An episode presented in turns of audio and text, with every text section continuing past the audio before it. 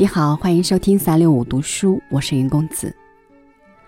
常常在想，人是不是真的有前世今生呢？如果真的有，那么我们的前世来自何方？为何我们对今生却一无所知？如果没有，人生的尽头究竟去了哪里？是不是真的像书上说的那样，每一个人都会归彼大荒，还原到一个姓林的？最初模样呢？今晚云公子为您读林清玄的《归笔大荒》。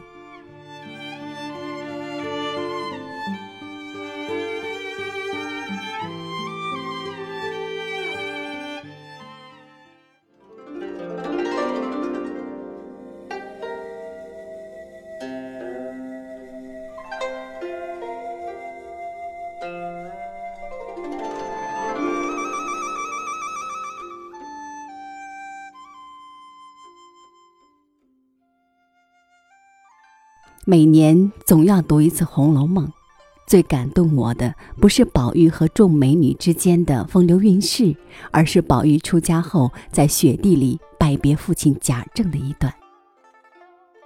那天乍寒下雪，泊在一个清静去处，贾政打发众人上岸投帖辞谢朋友，总说即刻开船，却不敢劳动。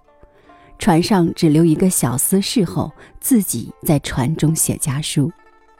先打发人起案到家，写到宝玉时，便停笔。抬头忽见船头上微微的雪影里面一个人，光着头，赤着脚，身上披着一领大红星星毡的斗篷，向贾政倒身下拜。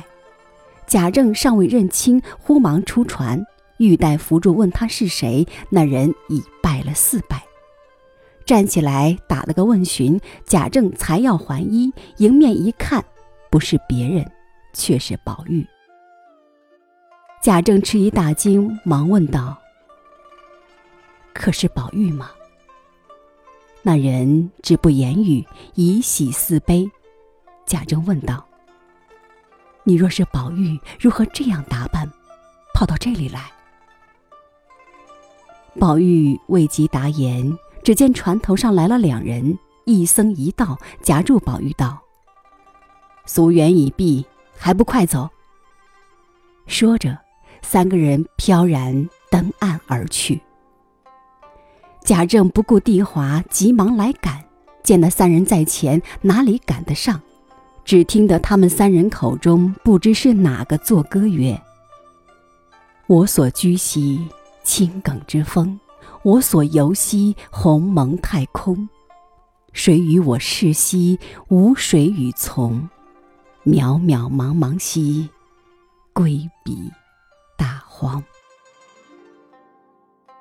读到这一段，给我的感觉不是伤感，而是美。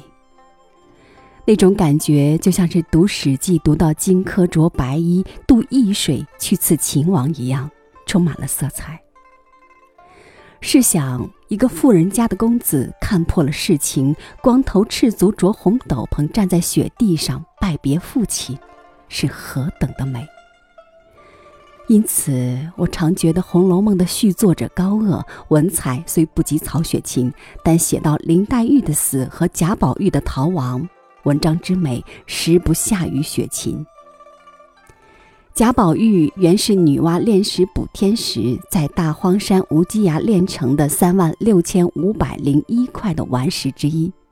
没想到女娲只用三万六千五百块补天，余下的一块就丢在青埂峰下。后来降世为人，就是贾宝玉。他在荣国府大观园中看遍了现实世界的种种衰局，最后丢下一切世俗生活。飘然而去。宝玉的出家是他走出八股科考会场的第二天，用考中的举人作为还报父母恩情的礼物，还留下一个腹中的孩子，走向了自我解脱之路。我每读到宝玉出家这一段，就忍不住眼倦叹息。这段故事也使我想起中国神话里有名的顽童哪吒。他割肉还母，剖骨还父，然后化成一道精灵，身穿红肚兜，脚踏风火轮，一层一层的向远处飘去。那样的画面，不仅是美，可以说是至庄、至严了。《金刚经》里最精彩的一段文字是：“若以色见我，以音声求我，是人行邪道，不能见如来。”我觉得这色乃是人的一副皮囊，这音声则是日日的求告，都是有生灭的，是尘世里的外观。讲到见如来，则非飘然而去了断一切尘缘，不能至。何以故？《金刚经》自己给了注解：如来若来若去，若坐若卧。如来者，无所从来，亦无所从去，故名如来。我常想，来故非来，去也非去，是一种多么高远的境界呢？我也常想，贾宝玉光头赤足披红斗篷时。脱下他的斗篷，里面一定是裸着身的。这块充满大气的灵石，用红斗篷把曾经陷溺的贪嗔痴爱隔在雪地之外，而跳出了污泥一般的尘网。贾宝玉的出家，如果比较释迦牟尼的出家，其中是有一些相同的。释迦原是印度迦比罗国的王子。生在皇室里的歌舞管弦之中，享受着人间仆人的快乐。但是他在生了一子以后，选个夜深人静的时候，私自出宫，乘马车走向了从未去过的荒野。那时，他只有十九岁。想到释迦着锦衣走向荒野，和贾宝玉立在雪地中的情景，套用《红楼梦》的一句用语。人在灯下，不禁吃了。历来谈到宝玉出家的人，都论作他对现世的权贵幻灭，精神在人间崩解；而历来论释迦求道的人，都说他看透了人间的生老病死，要求无上的解脱。我的看法不同。